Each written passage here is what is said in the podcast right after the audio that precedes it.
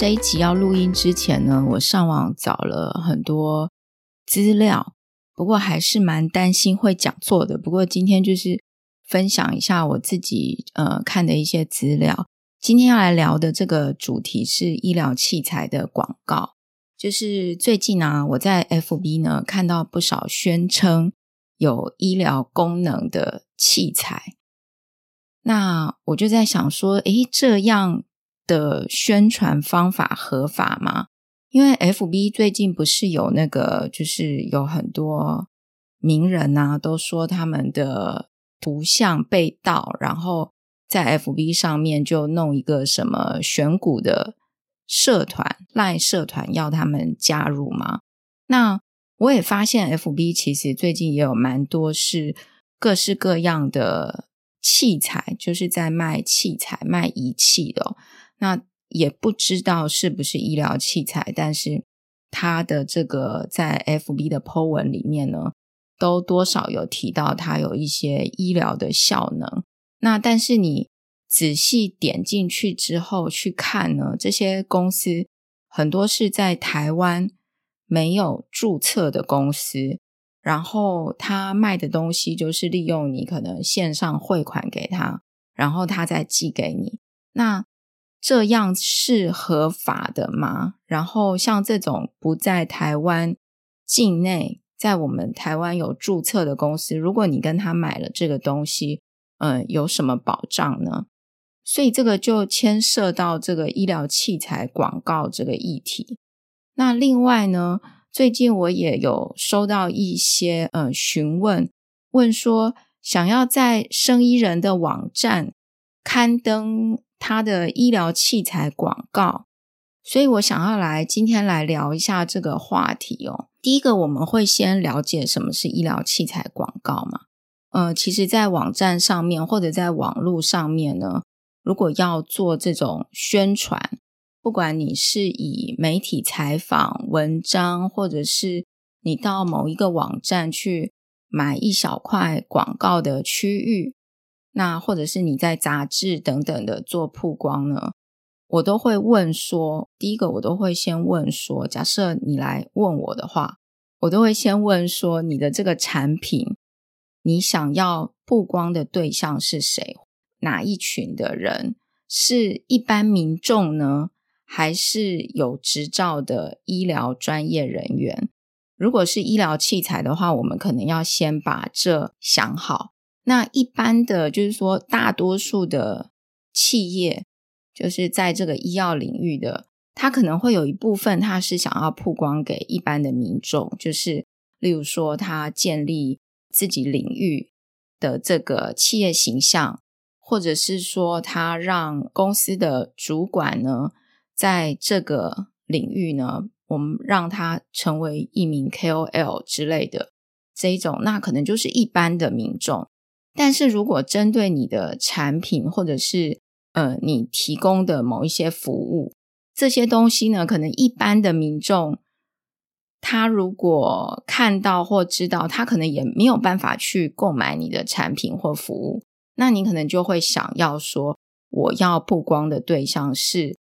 有执照的医疗专业人员。这举例，例如说有一些这个医疗器材。它的使用者并不是一般的消费者，是呃有受过训练的医事人员才可以使用的。那像这种的产品，你如果一直在曝光给一般的消费者，比如说在大型的新闻入口网站之类的，那个点击率都非常的高，然后流量也非常的高，但是你。把你的这些器材去曝光给这些人，其实真的能够会来买你东西的人其实非常少嘛。我举一个例子哦，就好像例如说台北车站好了，台北车站的人流非常的高，那每天的人流一定非常多，而且各式各样的人都有。但是呢，如果你在这个人流很高的地方，我们举例来讲好了，你要销售的一个东西是，嗯。它不是一个一般人使用的东西，例如说我要卖一个医学软体好了，那假设这样子的医学软体呢，实际上它真正的使用者就只有医学系的学生，或者是说医学系的研究某一种类型呃主题的教授，才有可能会买你的软体。那你在台北车站的这个区域，你当然人流很高。那里面有没有你的目标对象？有，但是人非常的少，所以你在那个地方曝光量很大。那你需要花很多的钱，因为在台北车站这样的地方，你可能要租一个位置，可能不便宜哦。但是实际上，能够真的对你的产品有兴趣，或者能够真的让你带来订单的那个几率是很少的。你可能嗯、要派业务人员去那边，例如说，你可能对了。一百个人讲里面都不知道有没有一个人是你的目标对象，所以我我可能就会先讨论说，假设你要来生意人，或者是呃你在网络上放你的广告，我可能就会先问说你的 target audience 是是哪一哪一类人，你想要做什么样的曝光？那另外一个呢，就是针对你的这个你想要曝光的对象，我们再来聊说，你想你已经准备好，你可能已经准备好了内容，那这个内容合适吗？那在内容方面哦，现在在台湾，嗯，我们知道之前是有药事法来管理这个药物的广告。在一百一十年五月一号的时候呢，医疗器材已经有了这个医疗器材管理法正式施行，也就是把原来药事法里面的药物是分成药品跟医疗器材，但是现在呢，就把医疗器材给独立出来了，成立了一个医疗器材管理法，所以医疗器材的广告。现在，如果你要遵循一些这个方，怎么样去嗯刊登啊，或者申请，都是要参照医疗器材管理法里面的医疗器材广告管理。那这个广告管理的部分呢，就会说明说医疗器材广告业者的资格，什么样的人才可以刊登医疗器材的广告。还有它的事前审查，就是你的广告内容呢，有一些状态是必须要经过审查的。那告诉你怎么做申请，然后你核准之后，你的广告期限，还有广告限制等等，都在这个医疗器材管理法里面。那我们等一下呢，呃，大概就会聊的，就是都以医疗器材为例哦。其实另外还有一块就是药品，那医疗器材管理法从药事法里面，呃，挪出来之后呢，它的在因为本来医疗器材管理也是在药的广告管理也是在药事法里面，那它现在移出来之后，在广告管理这一块其实有呃两个不一样的地方，那等一会我们可以在就是中间会提到，好。首先呢，刚提到这个医疗器材管理法，其实里面还有一个就是，呃，如果你去看之后，它还有一个提到蛮重要的是，另外一个叫做医疗器材管理法施行细则，所以你会大概会有这两个，呃，就是法可以去看。那我们先聊一下医疗器材管理法里面提到的医疗器材广告。第一个就是它定义你什么样的状态叫做医疗器材广告，大概是会提到你的宣传内容方式还有目的来定义什么是医疗器材广告，然后谁可以刊登，这个也很重要，不是随便一个人，比如说，诶，我好，我很我很喜欢这一个血压计，我觉得它超棒的，然后我就觉得，嗯。我纯粹就是因为开心，所以我想要介绍给别人，我就去刊登他的广告，这个是不行的哦。医疗器材的广告呢，只有医疗器材商可以来做刊登这样子的广告。那另外就是他也有提到，就是说医疗器材广告的目的，其实就是为了要呃招来更多的人去购买你的产品嘛。然后里面呢也会提到，就是医疗效能，它里面有定义医疗器材广告，大家可以去看。我会把这些连接都放在我们这一集的介绍里面。所以这边要很记住，就是非医疗器材商不能为医疗器材广告。如果你去看现在的这个，就是拍卖网上面，其实有很多人，就是我觉得有一些人可能是真的不知道，他可能就把。就是在网络上卖一些医疗器材，可能是他自己买来然后没有用的，那也有可能是他去跟别人不知道哪里批来卖的。那有一些东西，甚至它不是医疗器材，但是他在拍卖网上面卖，然后也宣称有医疗效能，这个都是不行的，因为个人其实是不可以做医疗器材的广告，所以他是。个人的卖家呢，这个是不可以的。那另外，在施行细则，就是这个法的施行细则里面也有提到，嗯，有一些状况呢，就是可以曝光一些讯息，但是它不属于医疗器材管理法在管理这些广告的情形。呃，他这有举一些例子，就是说，例如说，你只有刊登医疗器材的品名、价格这些东西，然后规格啊，但是你没有涉及宣称医疗效能，那这个就是 OK 的，它不属于是呃广告，就是这个医疗器材管理法的广告管理的事项。另外就是有一些状况呢，可能会去针对一些做一些特殊事件的声明，没有涉及宣传医疗效能，那这个也是可以的哦，呃，非属于医疗器材广告管理的情形。那也有一些状况，例如说像分辨医疗器材的真伪，但也不涉及宣传医疗医疗效能。然后，或者是呢，完整刊登依这个医疗器材管理法核准的标签及说明书，然后也没有提到刚刚我们前面提到的那三样。那最后一个就是卫教宣导，都不属于医疗器材广告管理的情形。卫教宣导这边哦，其实我之前有注意到很多，因为呃，台湾现在蛮多。这个在医药领域的行销公司都有在帮一些医院啊，或是药商做一些卫教宣导的活动，像是呃记者会或者是这个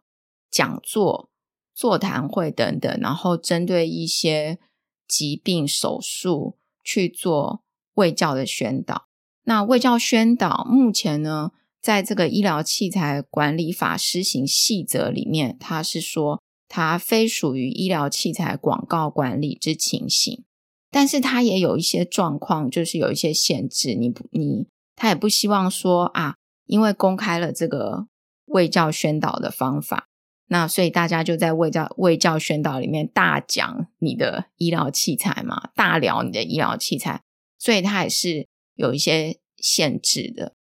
然后，呃，当你的广告呢，如果你的医疗器材广告呢，它已经你有送去申请，申请完之后呢，如果你要刊登的话，是必须要把你的许可证登录的产品名称，还有许可证的所有人或登录者名称，以及医疗器材许可证或登录字号，还有。你申请这个广告会有一个广告字号，都要放在你的这个，就是你做曝光的时候都要一起做曝光的。所以我们会在外面，你如果在外面看到一些海报啊，或者你在网络上面看到，如果它是一个合格的、合法刊登的医疗器材广告的话，然后它是有经过申请的，它应该要在下面会写说“广”字。几号这样子？广告的广广字。那如果没有这个的话呢？就是他可能没有申请，那或者是说呢，他这个是不需要申请的。那这个也是大家要注意的地方。那医疗器材的广告要跟谁申请？如果你是六都的话，我现在讲的都是根据这个呃政府的规范来来说明哦。就是我看到的是说，如果你是在六都的话呢，你就跟你当地的卫生局去申请。那其他的县市的话，就是跟中央来做申请，就中央主管机关呢，就是卫福部来做申请。那我们在这个 podcast 一开始的时候提到的这个问题是说，如果要在网络上面做医疗器材的刊登，然后我们刚刚了解了什么样的呃，我要刊登什么样的内容是属于医疗器材广告，然后谁可以刊登，然后目的是什么，我们大概心里有一个概念了，大概稍微。有一点认知了，那我们现在回到 Podcast 一开始聊的，就是如果我今天有一个医疗器材的广告，假设我是一个医疗器材商，好，那公司要我呢说，诶，我们开发了这个新产品哦，那你看怎么样把这个产品给曝光，然后来呃帮助公司的这个销售，那我们可以怎么样去思考？第一个就是。过去呢，过去可能大家比较常做的就是会做这个，例如说参，刚才我们有提到嘛，就是不是所有的医疗器材都能够这样子放广告，因为放广告是有一些限制。那过去的方式就是这个医疗器材商呢就会去参加很多的，例如说像展览啊，大型的展览，或者是。医学会、医学的这种学术的研讨会，那在这种领域呢，是医疗专业人员参加的。他在这个领域里面就有机会，就是可以，例如说，你可以跟医生或是研究人员合作一些 paper，然后去了解你，去就是针对你的这个产品呢，做一些临床的实验。那有一些研究数据，那可以在里面做曝光，那或者是说你发表学术型的 paper。那在这个医学会里面呢，如果你要做广告曝光的话，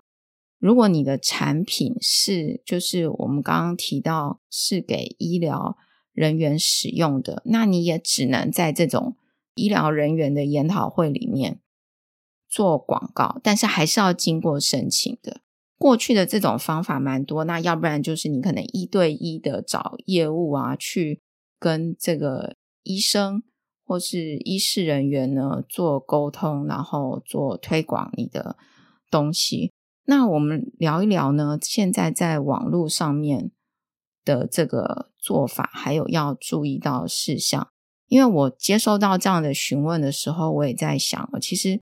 台湾现在有很多是原本在其他的领域，然后现在要转入医药的领域。过去如果你在机械业啊，在电子业、在服务业这些要做广告，其实没有这么多的限制，就是我们可以有非常多有创意的想法来设计你的广告内容，同时你曝光的这个管道也很多。但是如果你是医疗器材或是药品的话呢，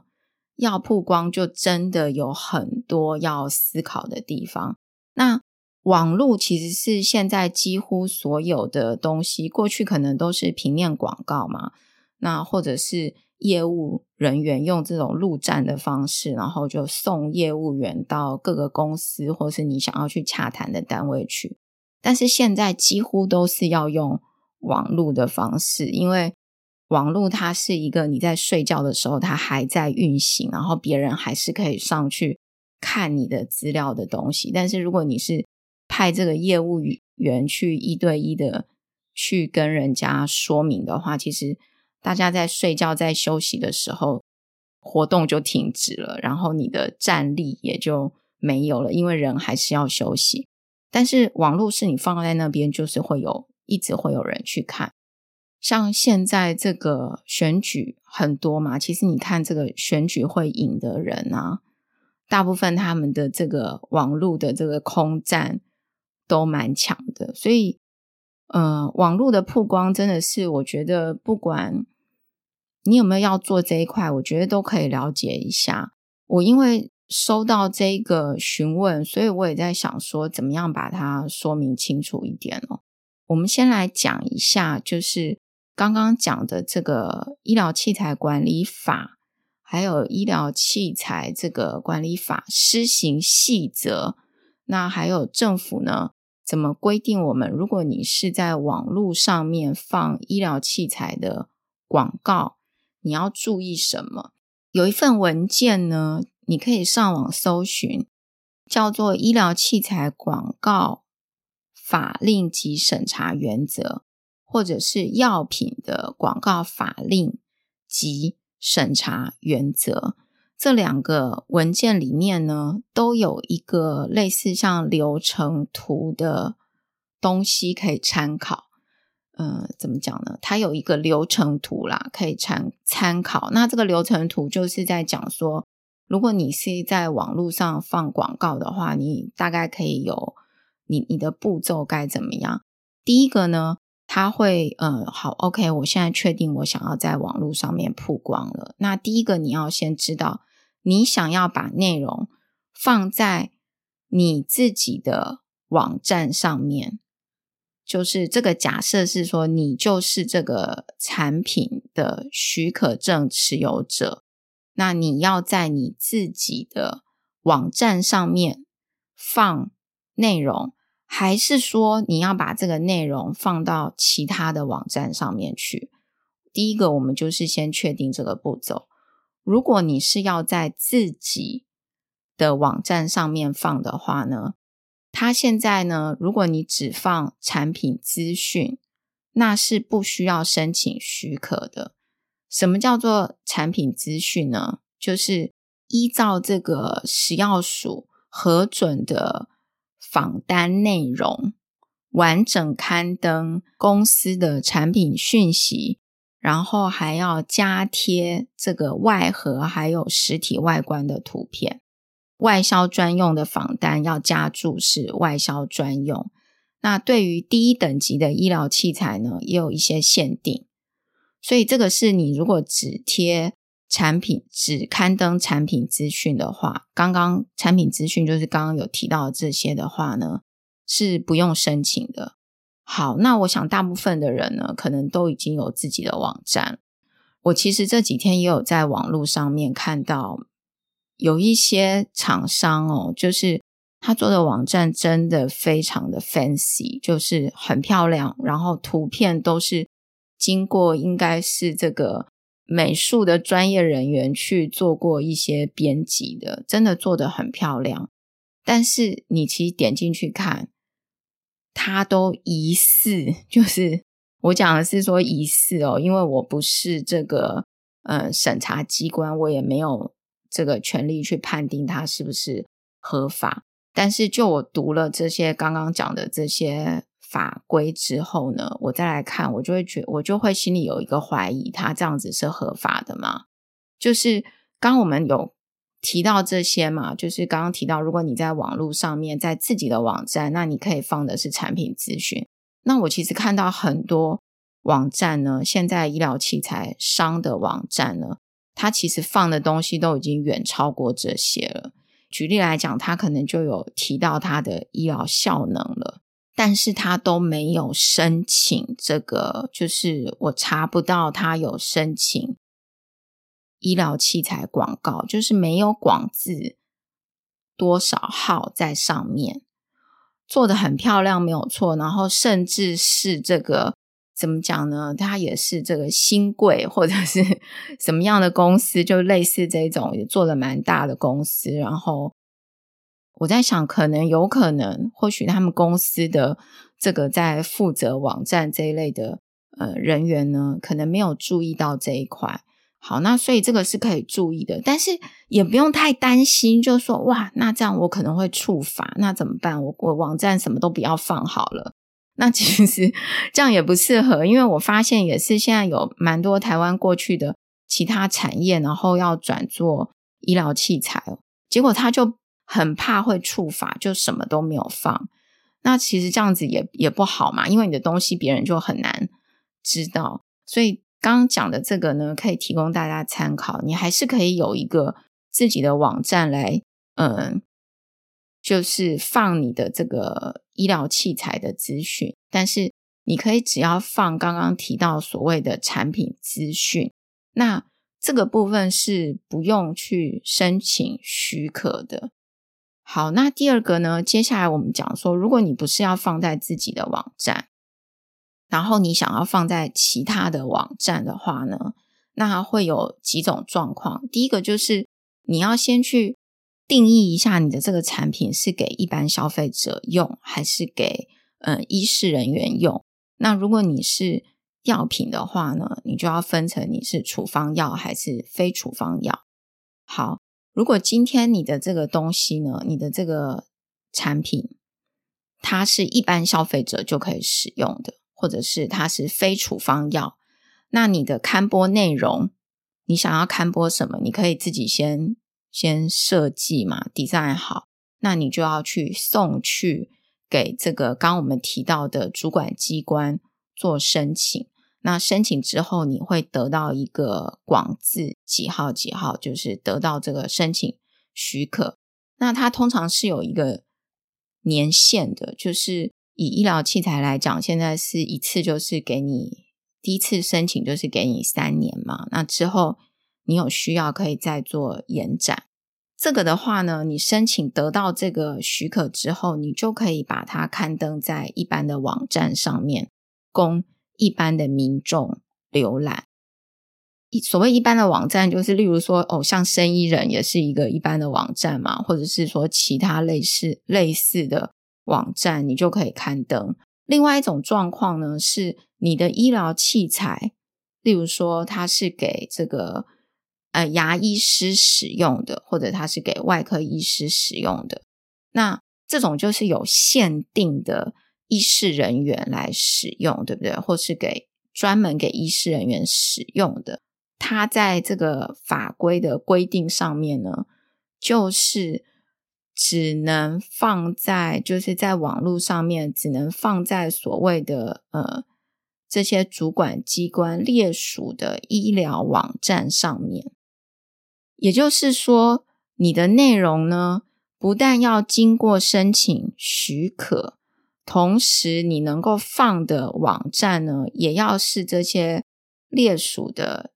有管控的医疗网站。所谓有管控的医疗网站，就是它有写到几项哦。这个是都是我刚刚讲的那个审查原则里面有说明的，就是你的这个网站呢，假设我是一般的使用者，我进去的时候，它会管控。然后知道我是谁，所以里面会有这个医事人员的证书字号、会员名称，然后同时要记录进入者的资料等的判别装置。它是必须要有这样子一个管控功能的网站，会列属在这个主管机关里面，他们列属的医疗网站。所以你的这个广告就可以放在这样的网站里面做曝光。那但是你的广告内容呢，还是必须要经过申请的。嗯、回到我们一开始 podcast 时候讲的那那个假设的情境，就是今天有一家医疗器材公司跑来问我说：“诶，我的这个医疗器材广告可不可以放在生意人的网站？”那按照刚刚这样子的一个思考，就是我们去辨辨识它可不可以放的一个逻辑，就是。第一个生意人的网站呢，是给一般的民众浏览的，就是它没有刚刚我们提到的这些管控，例如说你一定要输入你的医师人员的证书字号，在我的网站上面呢建立会员，然后你才可以进来嘛。我们没有这样的机制，所以我们是给一般的民众浏览的，所以你能够来放的东西呢，其实也是就是。你的医疗器材是要给一般消费者使用，它不是限定给医事人员使用的医疗器材。然后你的广告是需要去申请许可的，那就可以来放置在生意人的网站上面。所以大概是这样子的一个流程。不过这个呃医疗器材的管理法施行细则里面也有提到一些是不属于医疗器材广告的状况，大家可以去看一下。就我们刚刚前面有提到，然后大家在看电视啊，像我们现在看那种连续剧的时候，或者是综艺节目，不是都会有这个某某公司冠名赞助吗？那我在这几天在看的这个也是的确冠名赞助的方式，因为它没有涉及宣称。疗效嘛，所以冠名赞助也是不属于广告，也不会去被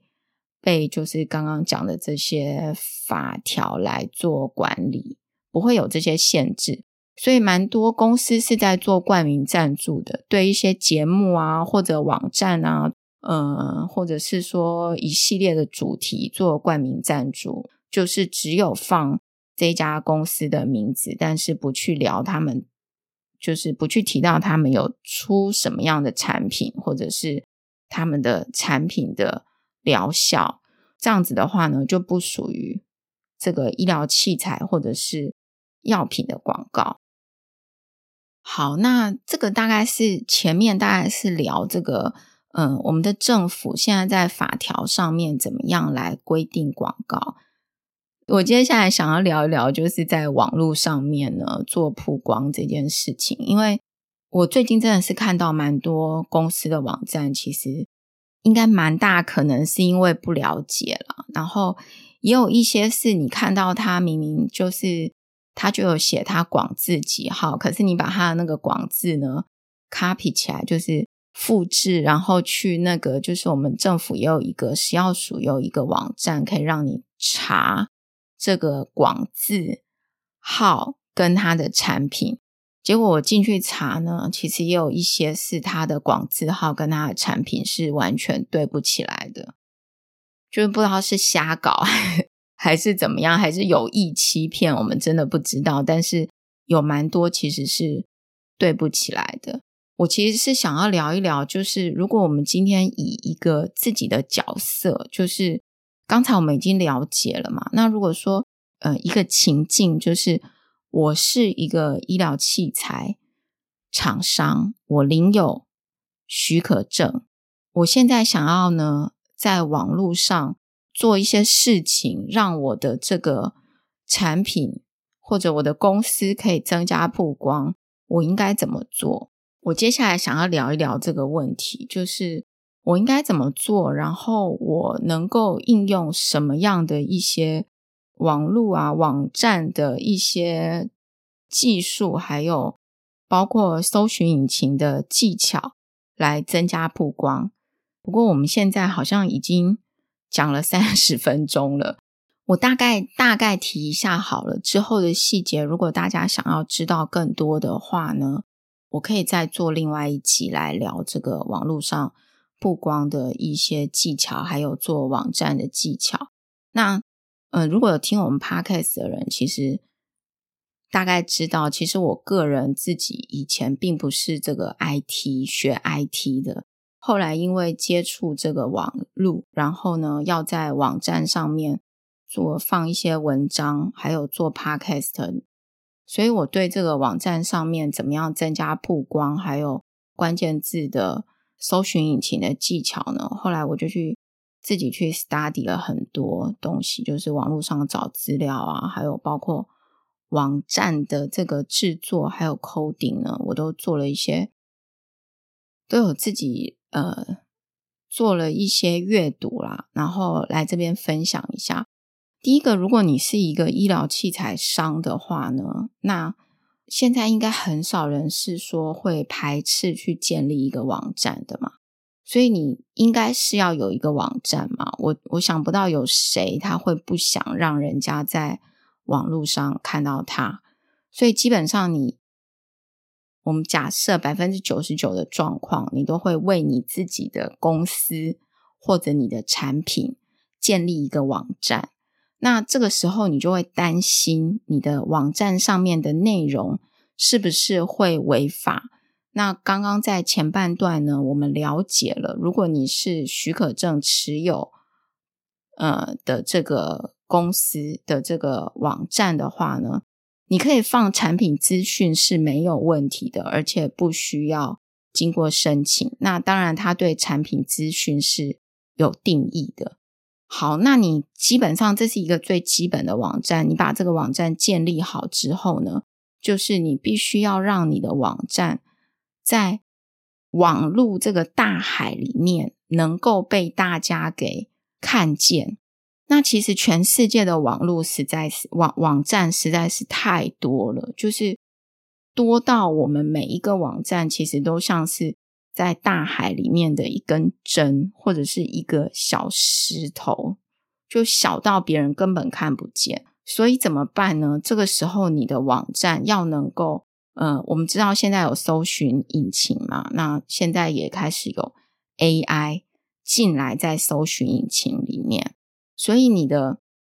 网站，第一个你要你把你自己做好，丢进这个大海里面。那你要让你的这个网站被大家看得见，你要让人家可以搜寻得到你。举一个例子哦，其实方法有很多种，但是举一个例子就是，第一个，我是不是应该要让搜寻引擎先认识我，知道我的存在？第二个，我如果孤零零的自己站在那里，跟我去把呃和我相关的这些朋友呢，我都跟他们手牵手，让我们变一个很大的，本来是我一个，现在变一群，那我是不是也容易被看见？第三个就是举例来讲，例如说，很多人都会希望自己的公司，例如说，人家假假设我现在在卖手术刀，那我当然就希望。在全世界任何一个角落的人搜寻手术刀的时候，我的网站就跑到 Google 的前面第一页，那是最理想的嘛。那要怎么做到？那当然，搜寻引擎有它的逻辑，所以你的网站呢，就要去呃符合搜寻引擎的逻辑，让你的网站每次搜寻的时候就可以跑到前面去。这个有几种方法，所以搜寻引擎就怎么样，它就开始销售它的服务了嘛。第一个就是我们常常在搜寻的时候，是不是都在前面会看到有一些这个广告的的这个连接出来？那所以这是最简单的，就是你付费给搜寻引擎，你就告诉他说，我就是买手术刀这个关键字，有人搜寻手术刀的时候，你就把我放到前面去。那只要别人把我放到前面去。然后别人点击了我，那我就给你多少钱。这个是一个。那另外一个呢，也有就是这个搜寻引擎，它会有一个去评估你的好坏的方法。那如果你的网站符合它的这个评估的这几项的话，你自然你的排名就会被拉到前面去。也就是别人在搜寻的时候，你就比较会去出现在前面。所以这个就是大家常常会听到说，诶有这个 SEO（Search Engine Optimization），就是怎么样让你的网站呢做这个搜寻引擎最佳化。很多人就会提到啊，我知道，就是关键字嘛，我赶快在我的网站里面呢放很多关键字，是不是就可以？这个关键字呢，其实你不能说它呃完全错，因为关键字的确是重点。但是评估你的网站是不是能够排名到前面呢？不完全是关键字，还有很多其他的因素。我可能一下子没有办法说得很完整哦。关键字当然是要有，但是我们刚刚也讲到嘛，如果你是医疗器材的话，你可能会想要有一些关键字是跟医疗效能有关的嘛。但是我们刚刚前面在了解医疗器材。广告的时候就知道说，如果是医疗效能相关的，那我的东西就必须要去申请许可，有一点这个挑战哦，就是不是这么的简单，我想写什么就写什么。所以关键字上面呢，当然你是需要做布局，但是它会有一些限制，很多状况你必须要去申请。那在如果不申请许可的状况之下，你又想要把关键字放进去，就会需要去撰写一些文章。这个也是我之前在生意人的网站上面有提到。那我自己也是想了很久，不管是公司的形象或是产品的形象，在一个这么的技术型又专业型的领域里面，然后又有这种广告的限制的时候呢，我要怎么样给别人一个好的印象？所以撰写一些技术文章的确是一个不错的方式。好，那刚刚提到就是除了关键字以外，还有一些其他东西。这个其他的东西呢，就是网站本身，就是你做这个网站本身的这个技术。举一个例子来讲，我觉得讲技术技巧可能太不容易理解。那我举一个最简单，其实内容真的很多，但我举一个简单的，就是有时候我们去一些网站逛的时候，会觉得哇，打开怎么就好像很久，然后一个东西在那边跳啊跳的。然后跳了好几秒才出来嘛，对不对？其实网站它没有什么，就是说不能看啊，或者是说 crash 啊，或什么的问题，但是它就是比较慢，所以其实比较慢也是一个问题。就是不但搜寻引擎会觉得你这个网站的效能不佳，那同时在浏览的人也觉得很慢，就会很容易关掉。那其实会慢的原因背后，就是你这个网站制作本身。技巧的问题，例如说你的图片可能太大了，或者是你里面嵌入了很多这个需要它浏览的时候才会去跑的一些程式，或者是说里面像很多网站，我们一点进去，它可能有很多程式码，嗯嗯，不是城市嘛，广告的城市嘛，那这个也都会拖累它的速度。那包括这个网站的。style 就是 CSS 的这个写法，也都会影响你网站的速度。所以网站的速度其实也是让你的网站排名是不是可以往前的其中一个。另外呢，例如说像你的网站内容的更新的频率，还有我蛮常见的一个，就是有一些网站会在它这个联络方式的这个地方就会留下。email 和这个联络电话，他网站后台的账号密码就刚好是他的 email 跟联络电话。其实这个都是 这个在网站制作上面其实都是没有注意到的部分。那但是可能可能很多人就是委外做网站的时候，其实没有考虑到这么多啦，就很想说，诶，不错，这个公司还提供我们一个后台登录的。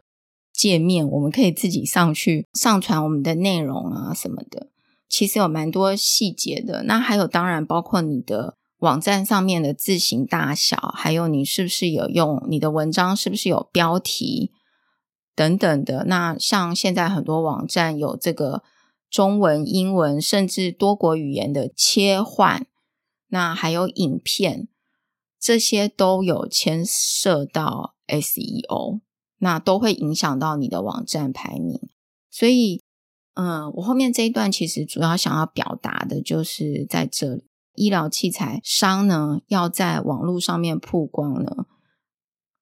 如果你要做一个，就是说在制作自己公司网站的部分，可以去考量这些东西。那如果你要在一般的网站，就其他的网站上面做曝光呢，你可以去。参考医疗器材管理法或者是药事法里面都有针对这个广告的管理做说明。好，嗯、大概讲到这里，我们讲了快要五十分钟了。那，嗯、我可能没有办法把所有的细节都讲得很清楚，然后刚刚在前面的表达可能也不是这么的完整。那因为毕竟这个内容很多，所以我觉得我这边就是讲一个。重点，那细节的部分呢，我会把这个连接还有相关的参考资料放在我们 Podcast 的网页上面。如果你对在网络上面曝光，或者是你的公司，你是一个医药的厂商，你要做你们公司的网站上面的这个网站的技巧或是内容方面呢，欢迎写信或留言来讨论。那我这里可以分享的就是我了解到的一些网络的网站的技术，可以来跟大家讨论。谢谢大家今天收听。